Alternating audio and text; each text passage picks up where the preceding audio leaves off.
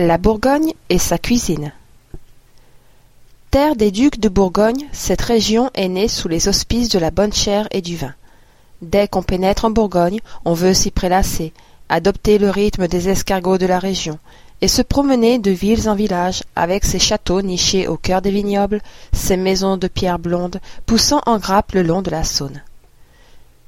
Habitée depuis des temps très reculés, la Bourgogne fut occupée par divers peuples y ayant laissé leurs traces. Les populations celtiques ont laissé d'importants vestiges, comme celui du trésor de Vix. La peuplade des Burgondes fondèrent le royaume qui lui donnera son nom.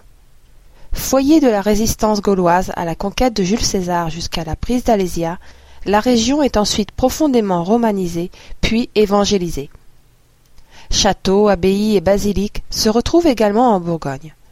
La basilique Sainte-Marie-Madeleine est un chef-d'œuvre de l'art roman bourguignon tant par son architecture que par ses chapiteaux et son portail sculpté. Des châteaux tels que le château de Chaumont sont classés pour leur architecture mais aussi pour leur jardin à la française. Dijon est la capitale de la Bourgogne et de la moutarde. Son centre historique, entièrement préservé, se parcourt aisément à pied, offrant le charme de ses ruelles pour une flânerie entre monuments historiques, boutiques et hôtels particuliers. Parmi la demi-douzaine de musées que compte la ville, celui des beaux-arts est d'envergure européenne.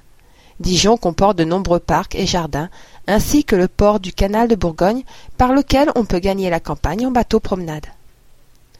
Sur les coteaux qui dominent la plaine de la Saône, des bourgs opulents et coquets, au nom de grands crus, se succèdent. En descendant le canal de Bourgogne, on flâne en goûtant aux chaours et à l'époisse. Faire un repas à la bourguignonne, c'est apprendre à cuisiner au vin rouge, comme le traditionnel bœuf bourguignon qui a depuis longtemps traversé les frontières. La Bresse bourguignonne est une vaste plaine vallonnée, blottie entre les contreforts du Jura à l'est, le Doubs au nord, la Saône à l'ouest. C'est ici que l'on retrouve le fameux poulet de Bresse. C'est la terre bressane, son sol et sa végétation si particulière qui donnent à cette volaille toute sa valeur et toute son exception. Dans les parties suivantes, je vous ferai partager des plats tels qu'une entrée, un plat de viande et de légumes, ainsi qu'un dessert de cette belle province.